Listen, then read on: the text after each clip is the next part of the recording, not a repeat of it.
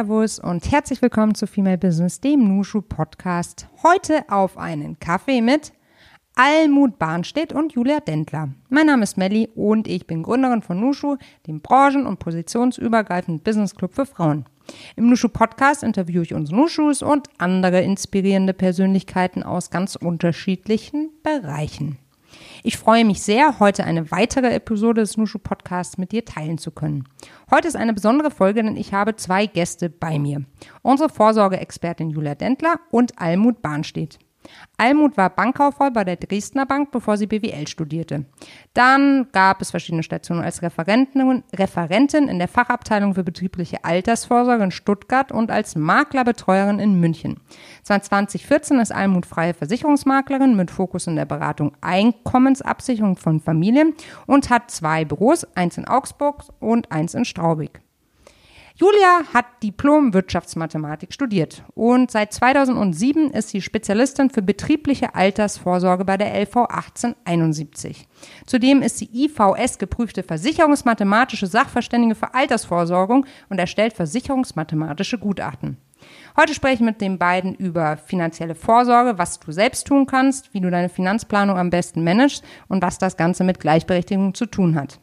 Wenn dir das Gespräch gefallen hat oder dich inspiriert oder informiert hast, dann freue ich mich selbstverständlich, wenn du diesen Podcast abonnierst und alles nach außen gibst, den Link mit deinen Freundinnen teilst, deinen Freunden und ja, darüber sprichst. Spread the word.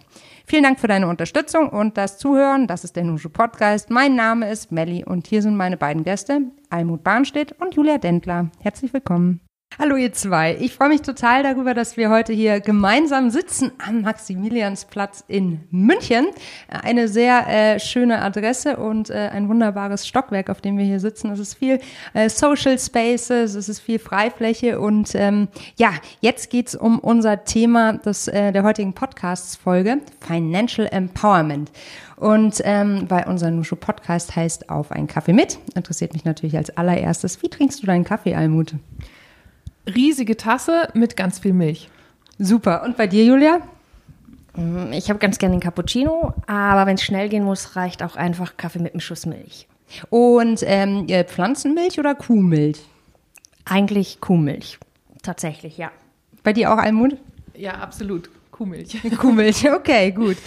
Ähm, ihr seid beide Expertinnen im Bereich Vorsorge, im Bereich Finanzen. Wie kamt ihr zu dem Thema? Oh ja, ja, ja, ja. Big ja. question.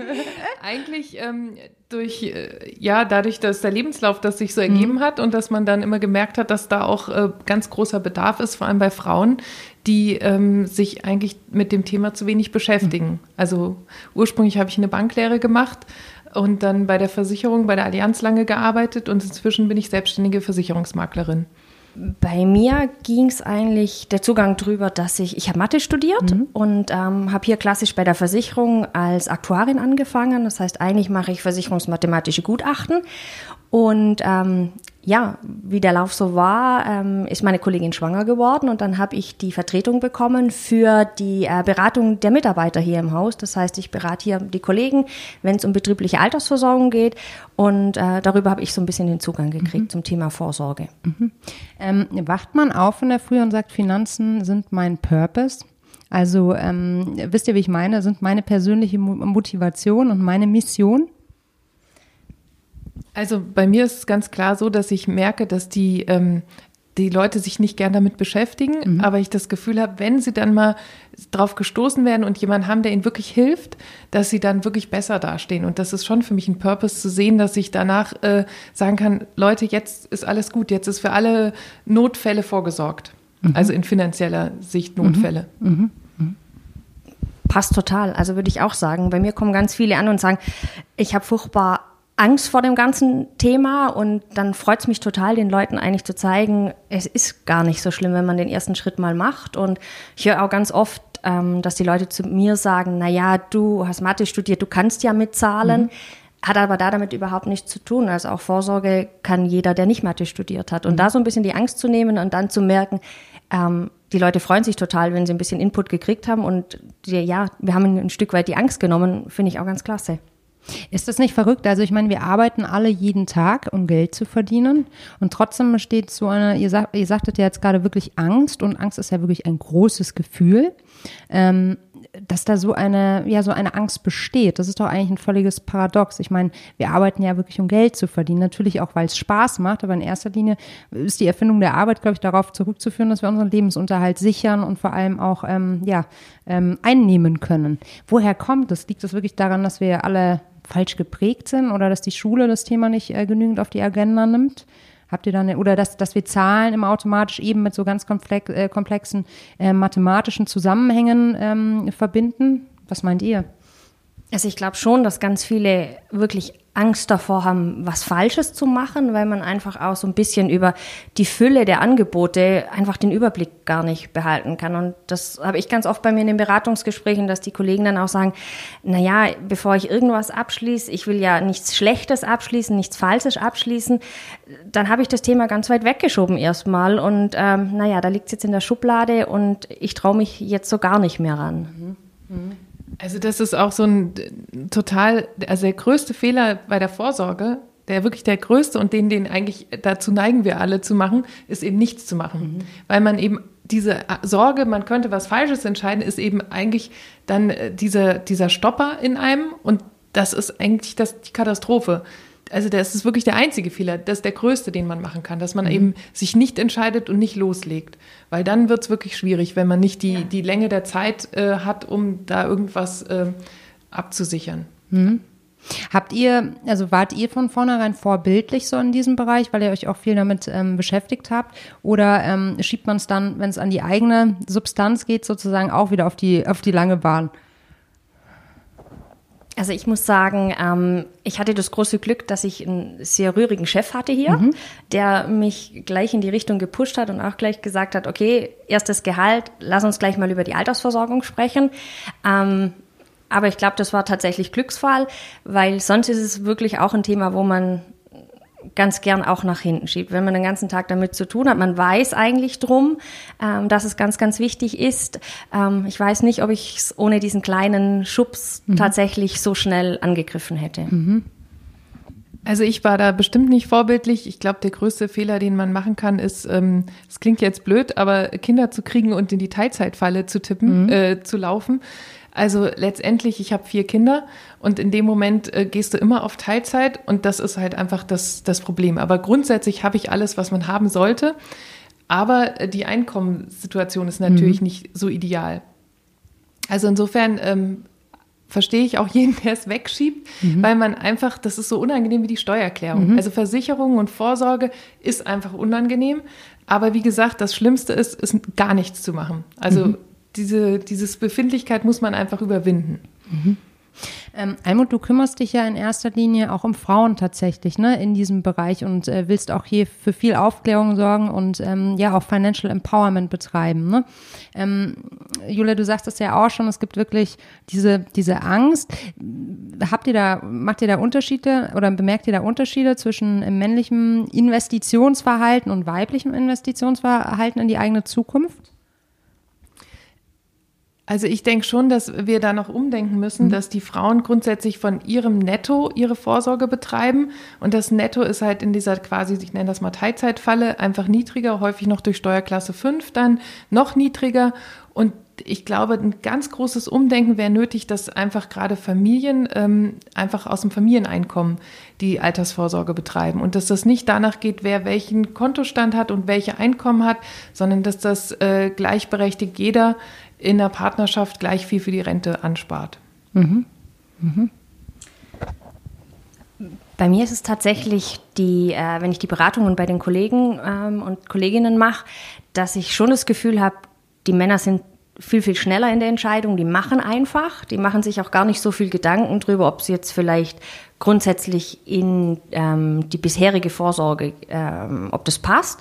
Sie finden das in dem Moment gut und schließen es ab. Und die Frauen wollen es zum einen mehr verstehen, sie machen sich mehr Gedanken drüber, was natürlich da dann aber auch wieder das Problem ist, naja, oft haben sie so den letzten Schritt dann zum Abschluss, ist dann nicht da.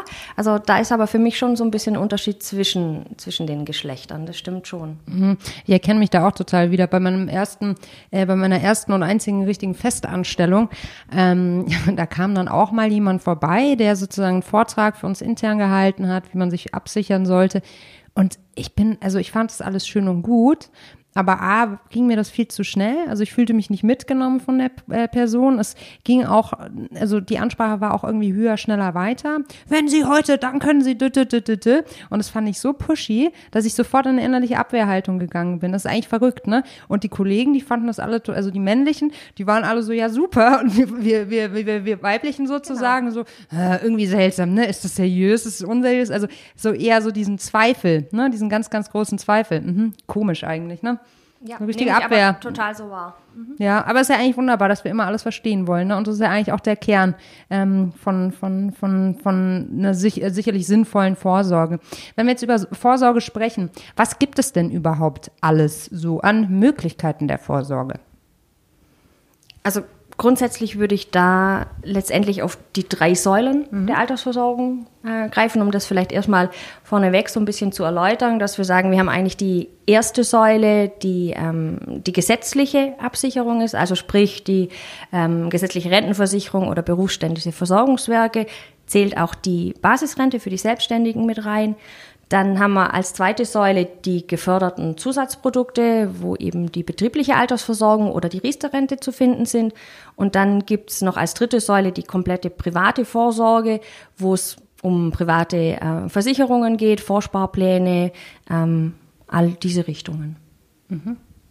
Ja, der Blumenstrauß ist vielfältig und das vielleicht wiederum auch ein Grund, weil es so viele Möglichkeiten ja. gibt, dass sich wieder jeder überfordert fühlt.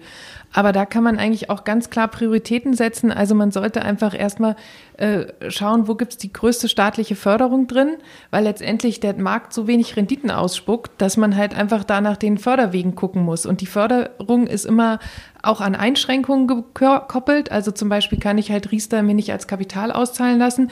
Das heißt, ich gucke auf der einen Seite nach der maximalen Förderung und auf der anderen Seite schaue ich aber auch, ob die Einschränkung, die mit dieser staatlichen Förderung einhergeht, in mein Lebenskonzept passt. Mhm. Und wenn, wenn das passt, dann äh, gehe ich eigentlich sozusagen die Altersvorsorge so an, dass ich eine Prior 1, wo werde ich maximal gefördert, wo passt auch die Einschränkung zu mir. Und ich habe da ja überall Deckel drin. Ich kann ja gar nicht unbegrenzt riestern, ich kann nicht unbegrenzt BAV betreiben, also betriebliche Altersvorsorge. Mhm. Ich bin ja überall gedeckelt. Mhm. Und dann gehe ich quasi die Förderwege durch, die für die, die maximale Rendite mir bringen, weil das ist halt durch Zulagen, durch Steuerersparnis, durch Sozialversicherungsersparnis, durch Arbeitgeberzulage und wenn das dann immer alles noch nicht reicht, dann ende ich noch bei der Privatrente. Mhm. Also ich muss eigentlich meine Rendite mir durch den Staat sozusagen abholen. Also jetzt für mein Verständnis, ich will endlich loslegen mit der Altersvorsorge. Ich schaue mir an, es gibt die drei Säulen und die ersten beiden, von denen ihr gerade gesprochen habt, die äh, gesetzliche und die ähm, und sozusagen die die äh, betriebliche, da schaue ich, wo ich als äh, Melli Schütze am besten aufgehoben bin und wo ich gedeckelt werden würde. Die falsch? Ja, falsch, weil als Angestellter bist du ja äh, zwangsweise in, in der gesetzlichen ja. oder in der Beamtenversorgung oder Versorgungswerk. Da kannst ja. du gar nichts dagegen tun. Mhm. Das ist ein Automatismus. Als Selbstständiger kannst du dir freiwillig überlegen, ob du Beiträge zahlst. Aber das ist eh, also eher verschwindend gering, diese mhm. Wahrscheinlichkeit, dass du das tust. Deshalb, also die erste Säule ist quasi ein Automatismus, da musst du gar nichts entscheiden. Mhm. Außer du bist selbstständig, so wie ich. Genau, dann, dann musst, musst du nämlich da schon schauen, ne? Ja. Mhm. Mhm. Aber sonst sind eigentlich nur die zweite und dritte Säule entscheidungsrelevant. Mhm. Weil ähm, die zweite, diese BAV ist halt äh, super interessant, Riester ist super interessant. Und ja, und wenn man halt wirklich frei sein will und keine Einschränkungen haben will, dann macht man halt eine private Rente. Mhm, mhm, mhm. Mm, es heißt ja immer, man soll alle drei Säulen bedienen auf eine Art und Weise. Ähm, soll man da irgendwie einen Schwerpunkt setzen? Also kann ich jetzt auch sagen, ich gehe nur auf Immobilien also auf die dritte, also im Bereich Privat, oder macht das überhaupt gar keinen Sinn? Auch äh, aufgrund der, also eigentlich müsste es ja mega viel Sinn machen, so teuer wie gerade aktuell die Mieten, also wie die nach oben gehen, aber vielleicht ist es auch zu kurz gedacht. Also es gibt da sogar einen Nobelpreis für. Der hat nämlich gesagt, ähm, leg nicht all deine Eier in ein Nest. Mhm. Ähm, also man muss einfach Diversifikation betreiben, mhm. heißt das Fachwort dafür. Einfach ähm, auf gar keinen Fall nur seine, seine Karten auf einen, eine Säule also da muss man auf alle Fälle streuen. Nur dann kann man auf alle Fälle bei allem äh, das Richtige gemacht haben. Mhm. Also das Risiko wäre mir definitiv zu hoch, nur in Immobilien zu gehen. Ne? Genau, und tatsächlich, wie die Almut schon gesagt hat, es wäre auch schade drum, wenn man einfach die steuerliche Förderung mhm. letztendlich verschenken würde. Weil wenn der Gesetzgeber schon sagt, okay, äh, er gibt ein bisschen was dazu, ja, mhm. sollte man das vielleicht auch nutzen. Mhm. Und zwar angefangen bei der gesetzlichen Rentenversicherung. Ähm, ehrlich gesagt, dieser Rentenbescheid, der ist ja auch nicht so ganz einfach zu lesen. Woher weiß ich denn, was ich irgendwann mal als Rente bekommen werde und wie setzt sie sich zusammen? Muss ich ähm, diesen Rentenbescheid lesen können oder gibt es da noch Fachmenschen, die man dann fragen kann oder findet ihr den überhaupt leicht verständlich? Also der gesetzliche Rentenbescheid ist eigentlich, wenn man äh, schaut, ist der super aussagekräftig, mhm. weil der erste Betrag, der da drin ist, ist, ähm, ist die Erwerbsminderungsrentenhöhe.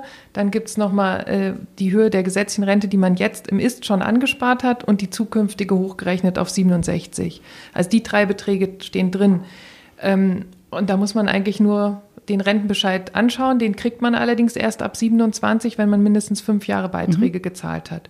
Was nicht drin steht, ist die sogenannte dritte Rentenleistung, die aber sich auch aus der gesetzlichen Rente herfinanziert. Das ist die Hinterbliebenenvorsorge, mhm. also Witwen und also Witwen, Witwer oder Waisenrente.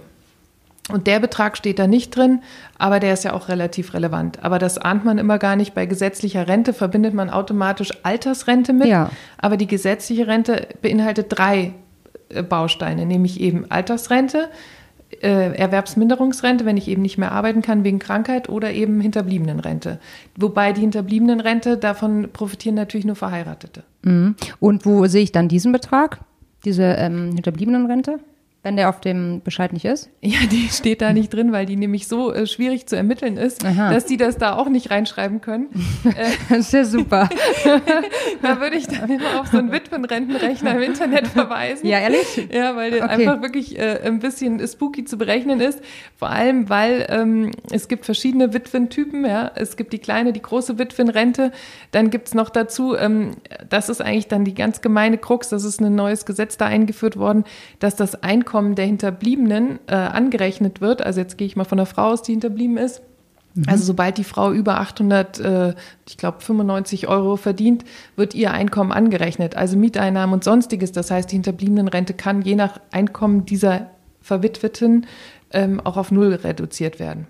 Ah, das heißt, das ist eigentlich wirklich eine Ad-Hoc-Betrachtung. Also ich kann jetzt nicht sagen, was passieren würde, wenn jetzt äh, mein, mein, äh, der Mensch, mit dem ich verheiratet bin, ver, äh, verheiratet bin, äh, verstirbt. Das müsste dann ad hoc Ich kann das zumindest äh, das Maximum nennen und das Minimum. Das Maximum leitet sich aus 55 Prozent der Altersrente des, des Mannes ab, in Aha. dem Fall. Und ähm, dass da die Altersrente auch maximal hoch äh, bei 2,6 ist, sage ich mal, ist die maximale Witwenrente bei 1,4 und die minimale Null. Also das kann je nach Einkommen dieser Witwe auch einfach auf Null runtergehen. Ja, sehr krass. Ja, ja das krass. ist wirklich krass. Also das ist auch einer meiner Hauptberatungsargumente, dass das einfach gar kein Mensch weiß, also sprich die Familien nicht wissen, dass wenn der ähm, eine Partner stirbt, das Einkommen eventuell auf Null reduziert ist, also dass es da einfach keine Versorgung gibt.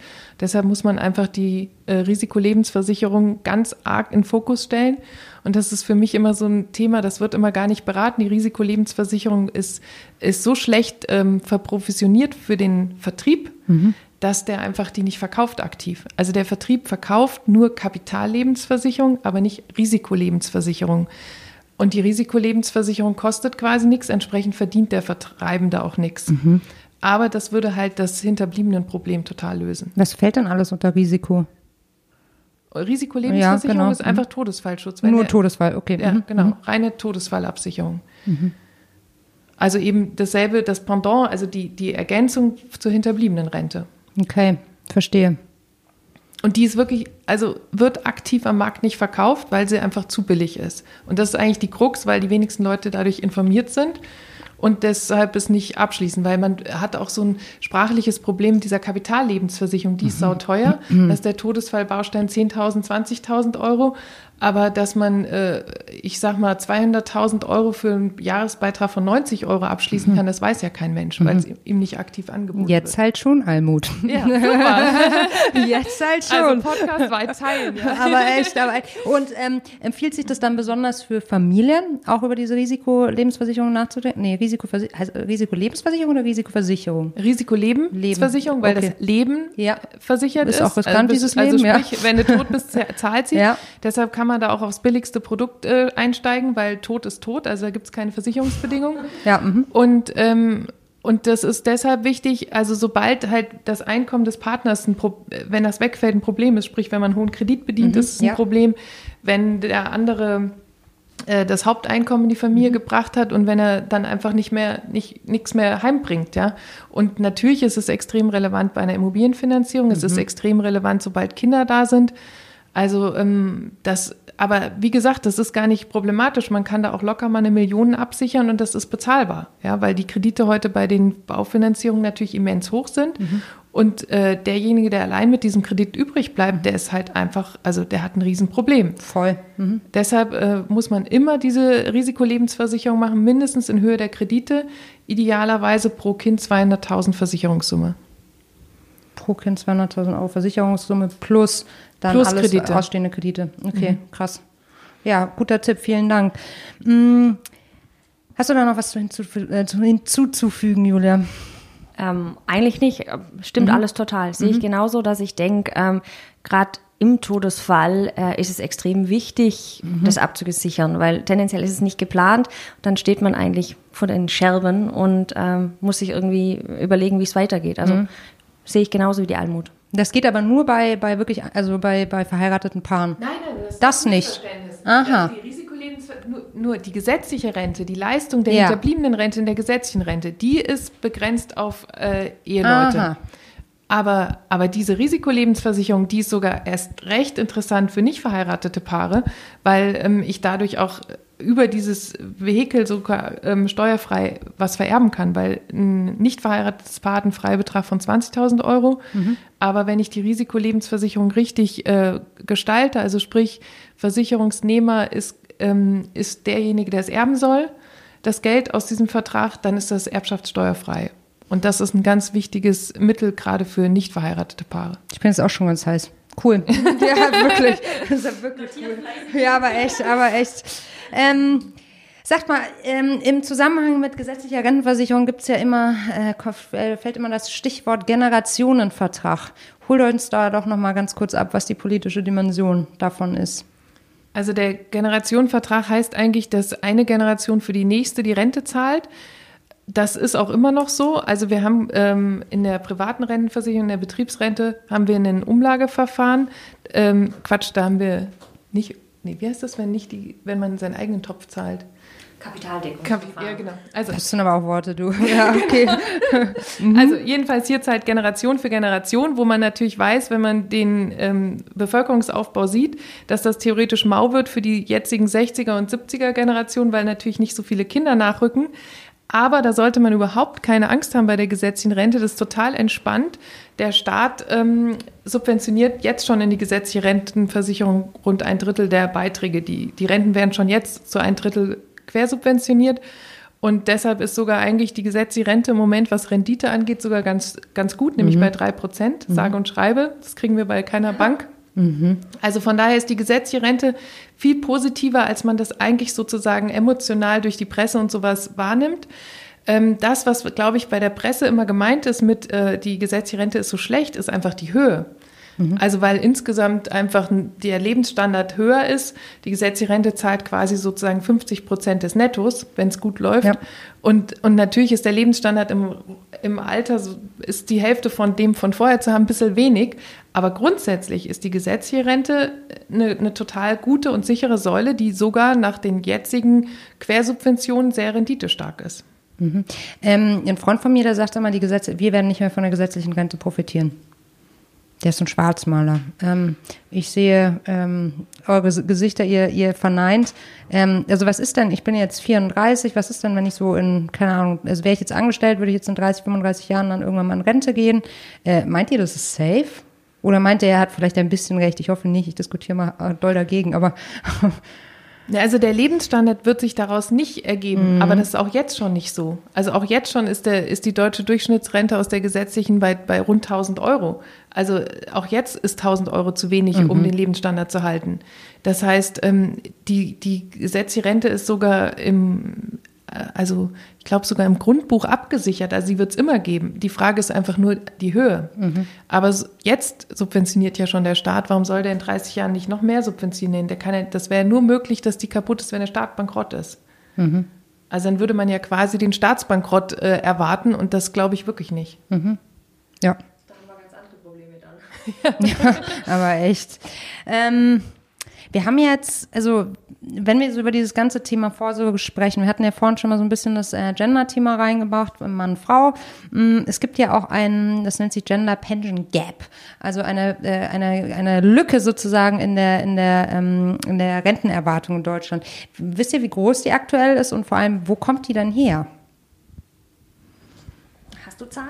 Ich ja, also ähm, letztendlich, wo die herkommt, ist ganz einfach. Die, das ist einfach der Spiegel der Erwerbsbiografien der mhm. Frauen. Also dadurch, dass Frauen tendenziell Teilzeit arbeiten, zahlen sie halt auch äh, theoretisch nur die Hälfte der Männer ein und entsprechend erwarten sie auch nur die Hälfte der Rente. Mhm. Also insofern, äh, im Moment ist die, glaube ich, bei ähm, ja, der Hälfte, also ungefähr 46 die Hälfte von, oder sowas, ne? kann das sein? von dem, was Männer an Rente mhm. zu erwarten haben, ungefähr die, die Hälfte erwarten Frauen. Mhm. Also das ist natürlich äh, das Spiegelbild dieser, dieser Problematik, dass wir halt schon im Erwerbsleben anders verdienen, eben Teilzeit verdienen oder auch in schlechter bezahlten Jobs äh, unterwegs sind. Mhm. Mhm. Wenn jetzt, also was kann man dagegen aktiv tun, wenn man sagt, naja gut, ich will aber weiter in Teilzeit bleiben, weil es ist halt meine, sozusagen meine Wahl und das, das ist mir sozusagen die Zeit mit meinen Kindern wert, um halt dagegen zu, äh, gegen anzugehen. Also dann kannst du eigentlich nur auf die private gehen oder auf die betriebliche, richtig? Um das dann auszugleichen. Ja, also ich meine, das, das Problem ist einfach bei, bei Teilzeit, dass dann eben auch entsprechend weniger Gehalt daheim ja, in der Kasse ja. landet und dass irgendwo dann auch das finanzielle ähm, das Machbare ausgeschöpft ist. Mhm. Aber grundsätzlich, wenn man sagt, äh, Mann und Frau haben eine gemeinsame Kasse und aus dieser Familienkasse, auf diesem Familieneinkommen wird die Altersvorsorge paritätisch gezahlt, dann ist es natürlich wieder gerecht. Aber grundsätzlich muss man eigentlich sagen, äh, liebe deutsche Frau, du wirst immer in die Altersarmut rutschen, wenn du nicht Vollzeit arbeitest. Also das ist das einzige wirkliche Mittel dagegen, weil nur dann ist auch die Kohle da, um so Verträge anzusparen mhm. oder einfach äh, dann zahlt man auch mehr automatisch in diese gesetzliche Rente ein. Mhm. Mhm. Wir sprechen jetzt in erster Linie über Festangestellte. Wie ist es dann mit Selbstständigen? Ähm, was haben die für Möglichkeiten? Also ich meine, da haben wir noch viel mehr Volatilität ähm, drin in der Rente. Du bist ja auch unter gewissen ähm, Bedingungen, bist du ja sogar von der gesetzlichen, also musst ja nicht mal einzahlen, ne, wenn du nicht möchtest. Ähm, was empfiehlt dir an der Stelle? Also der, der Selbstständige kann in, in eben diese drei Säulen, die, die Julia vorhin mhm. erwähnt hat, sparen. Die sind alle für ihn offen. Also freiwillig in die gesetzliche Rente kann er zahlen. Das halte ich vielleicht mal gar nicht für eine ganz schlechte Idee bei drei Prozent aktueller mhm. Rendite. Ähm, zumindest ist das eine sichere Säule, mhm. die immer existieren wird, im Gegensatz zu manch, mhm. manch Menschenmeinung. Mhm. Ähm, die BAV geht dann, wenn man eine GmbH hat als Selbstständiger das, das ist vielleicht nicht immer der Fall. Dann bleibt einem als Selbstständiger also tatsächlich Rürup ähm, und die ganzen Privatrentenmöglichkeiten. Mhm. Ähm, betriebliche Altersvorsorge ist ja auch dein Thema, Julia. Ne? Mhm, kannst du mal uns dazu abholen, was man genau darunter eigentlich versteht? Mhm, betriebliche Altersversorgung ist eigentlich jede Art der Vorsorge, egal ob es jetzt um eine Altersrente, eine Invaliditätsabsicherung oder eben eine Hinterbliebenenleistung geht, wenn sie einem Arbeitnehmer aus Anlass des Dienstverhältnisses zugesagt ist. Also wir haben bei der BAV eben die, immer die Komponente, dass letztendlich der Arbeitgeber mit im Boot ähm, ist.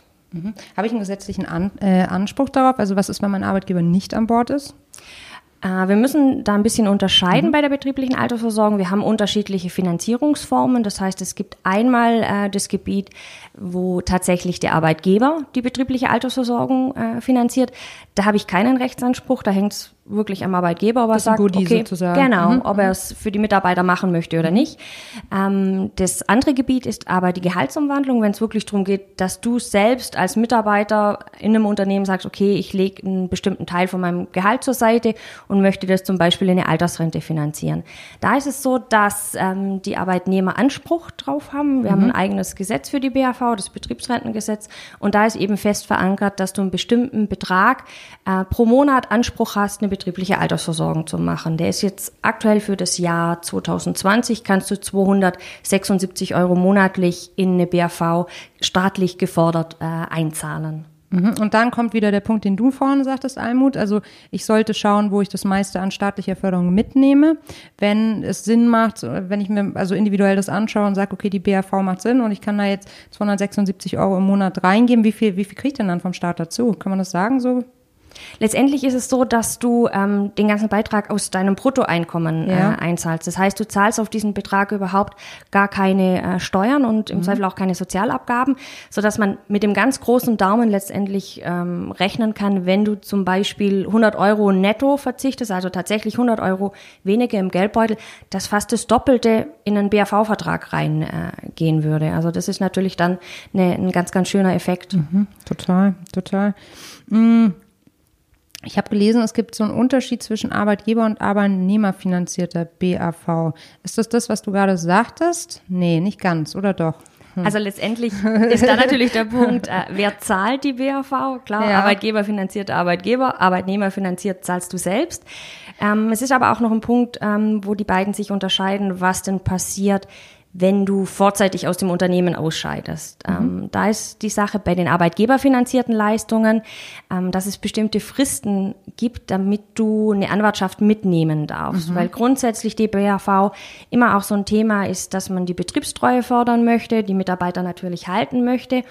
Ähm, und da ist im Gesetz festgelegt, ähm, wenn du ausscheidest, dann muss die Versorgungszusage mindestens drei Jahre bestanden haben und du musst mindestens 21 sein, damit du einen Anteil davon mitnimmst.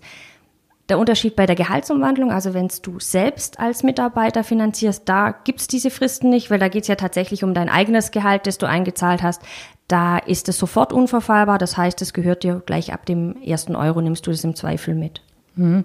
Aber das ist ja dann schon irgendwie ein gewisses Risiko, ne? Also wenn ich jetzt, ähm, also unsere Vita, also unsere Lebensläufe verändern sich ja auch total und ähm, drei Jahre bleiben ja viele gar nicht mehr bei einem Arbeitgeber, ne? Also wenn ich dann häufig wechsle, dann zahle ich ja eigentlich, also dann denke ich, ich hab, bin gut abgesichert, aber am Ende des Tages bleibt gar nicht mehr viel. Was ist denn, wenn ich so ein Frequent Switcher bin und alle zweieinhalb Jahre wechsle? Was sich übrigens laut Studien positiv auf den Lebenslauf von Frauen ausübt. Also man kann sich als Frau nicht hochsitzen, Männer können das, ne? Und äh, werden dann sozusagen nach oben befördert. Ähm, LinkedIn und, und äh, Google haben da mal eine große Analyse gefahren und haben gemerkt, Frauen, die alle zweieinhalb Jahre wechseln, nehmen im Endeffekt mehr, ähm, äh, mehr Beförderung und auch höhere Gehälter mit. Verrückt, ne? Also ja. Fürs Gehalt wahrscheinlich ganz gut, ja. aber für die BAV tatsächlich nicht, weil wir mhm. eben diese Fristen haben. Wobei wir auch sagen müssen, der Gesetzgeber hat da schon reagiert. Also okay. früher waren die Fristen noch bei zwölf Jahren, Ach komm, sind runtergegangen auf äh, fünf Jahre. Inzwischen sind wir bei drei. Also es wird schon drauf reagiert, auch von Gesetzgeberseite, dass eben mhm. bewusst ist, man ist gar nicht mehr so lang äh, bei einem Unternehmen. Mhm. Also ich meine, wir sind jetzt hier im Gebäude FA 1871, die wird einen arbeitgeberfinanzierten Teil haben, aber mhm. das ist ja das Seltenste. Nur dann habe ich ja diese, dieses Thema, dass ich länger ja. bei einer Firma bleiben muss. Das Typische ist ja, dass eine Firma heute nicht mehr was dazu schießt und dann kann ich das jeden, kann ich so oft wechseln, wie ich will. Also das ist dann gar kein Thema. Das hat der Staat eben inzwischen auch geregelt, dass ich diese Verträge, die aus meinem eigenen Geld angespart werden, auch immer mitnehmen kann. Mhm. Also da, da gibt es keine Einschränkung. Genau. Also unbedingt machen. Also, also, selber machen, sozusagen nicht über auf den Arbeitgeber warten, sondern selber in die Wege ja, leiten. und vor allem auch aktiv einfordern, weil ähm, viele Firmen, denen ist das halt zu viel Bürokratie, die, die legen einem das nicht zur Unterschrift vor, mhm. sondern da muss man halt selbst zu seinem Versicherungsmakler gehen und einen Vertrag sich besorgen und den der Firma hinlegen und Ach sagen, so rum läuft das. Mal. Ah, Weil äh, mhm. je kleiner die Firma, also dann, da kümmern sich die Firmen einfach nicht drum. Da mhm. muss man aktiv werden, wissen, dass man Rechtsanspruch drauf hat mhm. und aktiv mit diesem Vertrag hinmarschieren und sagen, hier, du hast eine Pflicht, das zu unterschreiben. Mhm. Mhm. Ja, sehe ich auch so unbedingt nachfragen. Allerdings ist es schon so, dass der Arbeitgeber ein Stück weit dir auch vorgeben kann, was du an Gehaltsumwandlung machst. Also man ist nicht ganz frei. Er kann zum Beispiel sagen, ich gebe dir eine bestimmte Art und Weise der betrieblichen Altersversorgung, einen bestimmten Durchführungsweg vor, oder ich arbeite zum Beispiel nur mit einem speziellen Versicherungsunternehmen äh, zusammen. Also da ähm, hat man ein bisschen die Einschränkung, aber nichtdestotrotz ähm, mal nachfragen. Entweder gibt es Vorgaben oder ganz richtig, wie die Almut sagt, ähm, wenn es keine Vorgaben gibt, weil der Arbeitgeber sich einfach nicht drum kümmert, dann auf jeden Fall auf den Makler zugehen und fragen, wo habe ich die Möglichkeit, was bietet er an. Mhm. Ähm, aber wenn die mir jetzt sagen, also mein Arbeitgeber mir jetzt sagt, okay, ähm, wir arbeiten mit diesem Versicherungsunternehmen zusammen, woher, woher weiß ich denn, dass es ein gutes Versicherungsunternehmen ist? Weil, wie gesagt, Arbeitgeber kann ich wechseln und nur weil ich jetzt einmal sozusagen bei ihm war und weil die zusammenarbeiten, heißt es ja nicht, dass es der beste für mich ist. So. Also woran erkenne ich das? Ja, da hast du leider Pech, weil da ist der Arbeitgeber am längeren Hebel. Wenn mhm. der einen festen Vertragspartner hat, dann musst du, musst du dich auf den einlassen mhm. oder die Betriebsrente ausklammern. Also da, wenn der Arbeitgeber das vorgibt, dann ist das so. Mhm. Und ob das jetzt dann eine, eine, eine, schlechtere Anbieter ist oder nicht, das ist eigentlich dann auch wiederum beinahe gar nicht so relevant, weil äh, das Gute an der BAV ist ja die Sozialversicherungsersparnis, die Steuersparnis. Und ähm, die Anbieter am Markt, die das machen, die machen es auch alle eigentlich gut. Mhm. Also ich, ich sag mal, bisschen praktischer wäre es vielleicht, man geht zu so einem Marktriesen, weil die Wahrscheinlichkeit, da gibt es vielleicht so fünf Big Player am Markt, dass man gleich bei einem großen äh, BAV-Anbieter auch die BAV abschließt, hat den Vorteil, dass man dann halt beim Firmenwechsel überhaupt gar keine äh, Gebühren anfallen.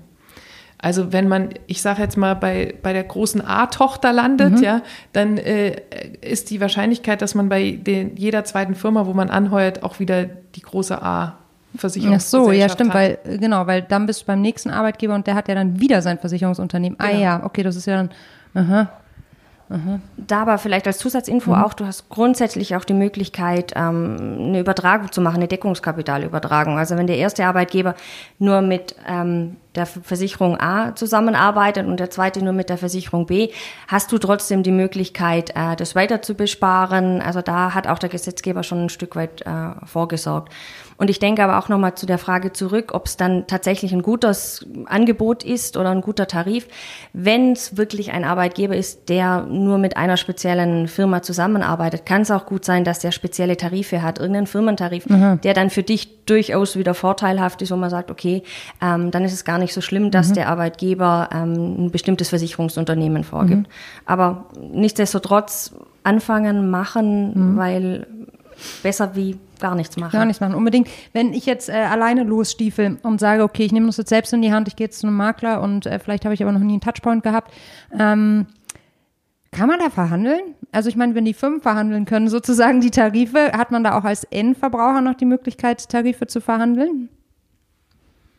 Äh, nein, das, selbst die Firmen haben nicht so große mhm. Möglichkeiten. Also es gibt, gibt, also sobald eine Firma zehn Mitarbeiter versichert, mhm. gibt es einen Gruppenrabatt. Verstehe. Aber du als Einzelperson hast auf gar keinen Fall einen mhm. Gruppenrabatt und die Rabatte sind bei diesen niedrigen Renditen heutzutage eh so gering. Deshalb muss man jetzt nicht groß warten, dass man bei einer Firma mit großem Gruppentarif einsteigen kann. Mhm. Also Hauptsache machen ist wirklich da die Devise, mhm. weil die, diese Mini-Rabatte, die sind in 0, äh, Stellen. Das bringt überhaupt nicht. Das, was wirklich der Hebel ist, ist, dass die Hälfte halt äh, sozusagen staatlich gefördert ist. Also, mhm. dass ich halt 100 Euro im Netto fühle und 200 Euro sich wegsparen. Mhm. Mhm.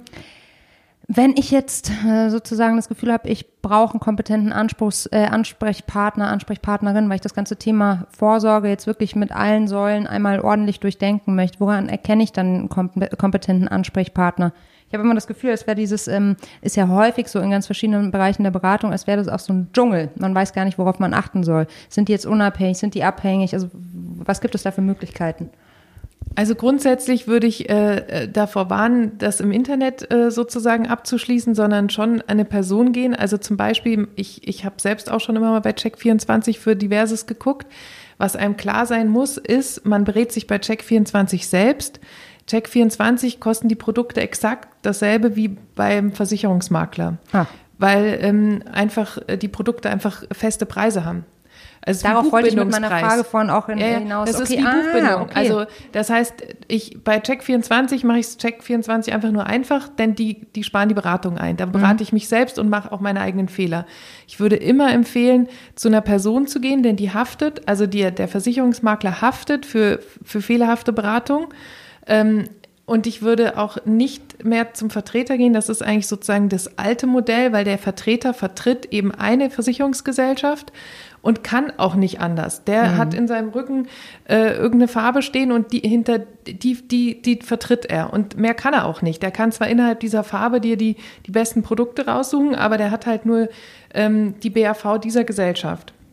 Aber das Entscheidende ist, der Versicherungsmakler steht rechtlich und tatsächlich auf deiner Seite als Endverbraucher und hat halt wirklich diesen Blumenstrauß aller Gesellschaften in der Hand und kann dir dann eben das beste Produkt raussuchen. Sollte ich darauf achten, dass das so ein, äh, wie sagt man, Honorarberater ähm, oder eine Beraterin ist? Oder ist das, ähm, wie ist das zu beurteilen? Also Honorarberater kosten dich halt Geld, der Versicherungsmakler kostet dich 0 Euro, der lebt einfach von den Provisionen, die eh in den Produkten sind. Also Fazit ist, theoretisch gehst du zu einem Honorarberater und der berät dir, äh, berät dich gegen Geld und bei vielen Gesellschaften kriegt er gar keine Produkte ohne Provision. Das heißt, am Ende zahlst du doppelt. Ja. Also die Quintessenz ist Versicherungsmakler. Also sprich, ähm, jeder kann gerne zu mir kommen, bei mir in maklerin.de. ja. Ah, okay. Ich hätte jetzt gedacht, dass die Honorartätigkeit also bedeutet, dass er auf der anderen Seite kein Geld nimmt, natürlich in Form Ja, aber von es gibt Provision. Gesellschaften, die haben gar keine Honorartarife. Also wenn der jetzt sagt, Mhm. äh, die, dieses Produkt dieser Gesellschaft ist für dich einfach das Beste und diesen Tarif gibt's nur mit, äh, mit Provision drin, dann zahlst du halt doppelt. Mhm. Ja. Also nicht alle Gesellschaften haben Honorartarife und der Honorarberater ähm, ja, kann da gar nichts dran ändern, weil das einfach zu wenig sich durchgesetzt hat, die Honorarberatung, kann er da auch gar nicht wirklich alles äh, honor äh, provisionsfrei anbieten.